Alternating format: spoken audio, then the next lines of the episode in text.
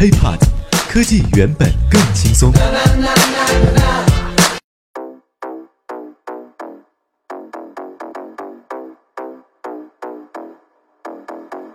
嗨，欢迎收听本期 IT 大字报。各位好，我是华生。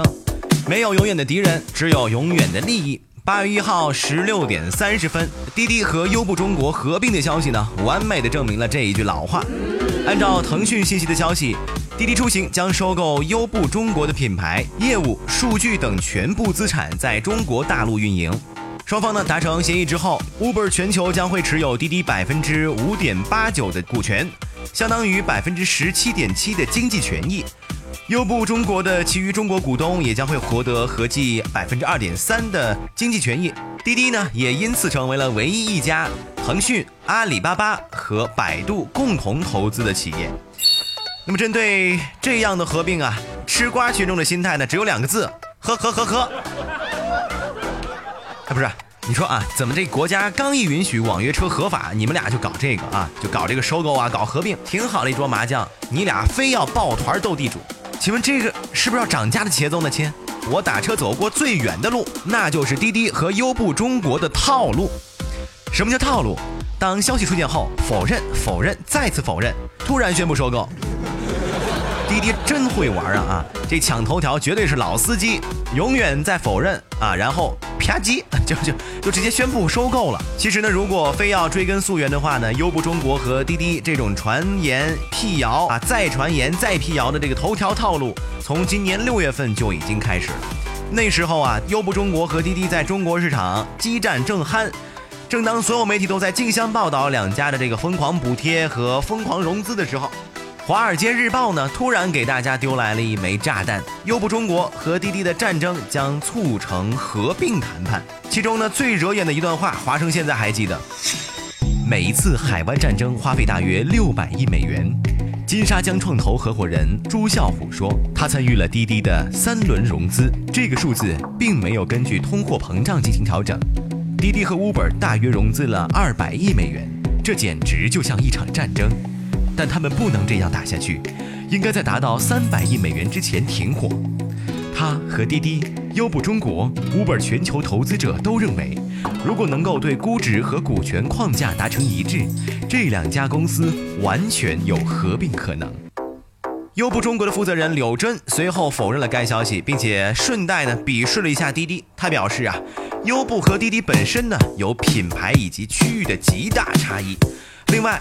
优步是技术驱动的公司，不仅仅只有出行，还有这个无人驾驶汽车等项目。Uber 和一般专门做 O2O 出行的公司啊，还有一定区别。也就是说啊，这我们玩的是专业啊，不像你们滴滴就是一个打车的。可要知道啊，滴滴的负责人柳青和优步中国的负责人柳真，那可都是柳传志的亲人呐，一对姐妹花，掌握着中国的专车市场，这让老司机们，你说这情何以堪？滴滴方面也表示了跟他们合作，哈，抱歉，我们做不到。随后呢，就是各种的放消息，各种辟谣，然后啪叽，一言不合的就宣布合并了。什么叫老司机？这就叫老司机。什么叫套路？这就是套路。现在呢，消息尘埃落定了，那么问题来了，优惠还有没有了？哎，之前发券是为了这个抢占市场、打击对手，那现在呢，我们发券为了又是为了什么呢？红包还有没有呢？其实啊，不知道大家发现没，在近半年以来啊，滴滴、Uber 都已经相当默契的同时降低了补贴力度，把更多精力投入到了技术研发上。之前的补贴呢是全天候啊，现在呢更多的是定时定点的补贴。这很多司机朋友们一不小心还真的就错过去了，感觉也没之前实在了。对于合并后的补贴呢，滴滴出行的方面的确也表示了，未来很长一段时间呢，我们的主要目标还是在提升用户体验。也就是说，在相当长的时间内，针对乘客的这个红补呃红包补贴呀和司机的这个奖励呢，都会继续发放。虽然滴滴和优步中国合并后占据了中国绝大多数的市场份额，但是专车市场也是一个完全竞争的市场。现在呢，这个网约车也合法了，是吧？易到啊，首汽啊，神州啊。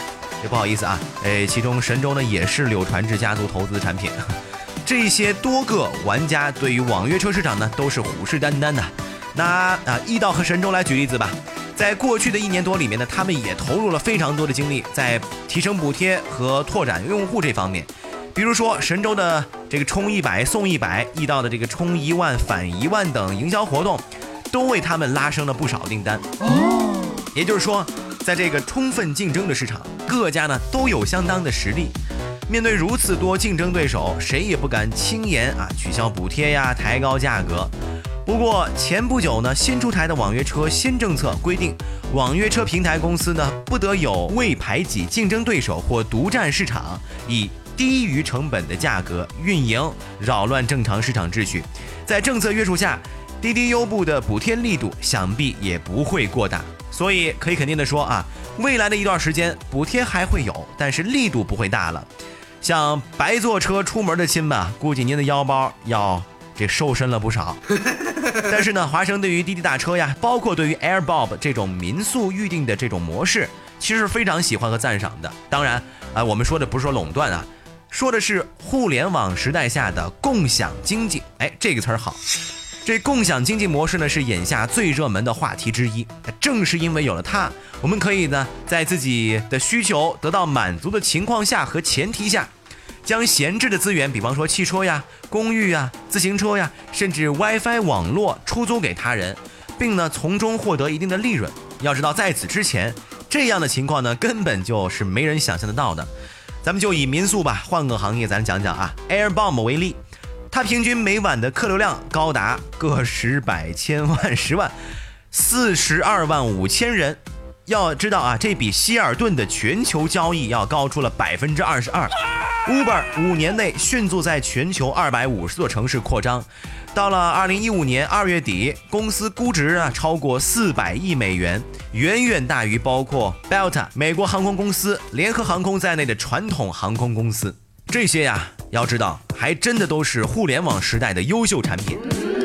那么还来说回滴滴和优步中国的合并，很多人都在担心呐，说这个啊垄断呢是不是要产生了啊？我们也要明白，对于消费者来说呢，只要是市场行为，那肯定是越竞争越好，垄断不是最终的目的。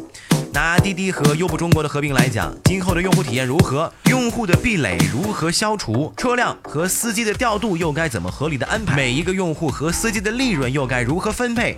这些都不是一个合并能够简单完成的。包括这，此时我想起了美团啊和大众点评、携程和翼龙，是吧？现在都是面对这样的尴尬局面。所以合并是市场行为，但是能否经受得住市场的考验？消费者呢会很直接的用脚来投票，确定自己是否喜欢上这个产品。毕竟呢，我们还有出租车啊，我们还有公交车，还有火车，难不起还有自行车呢，是吧？相比较这么多的出行方式，打车平台并没有那么大。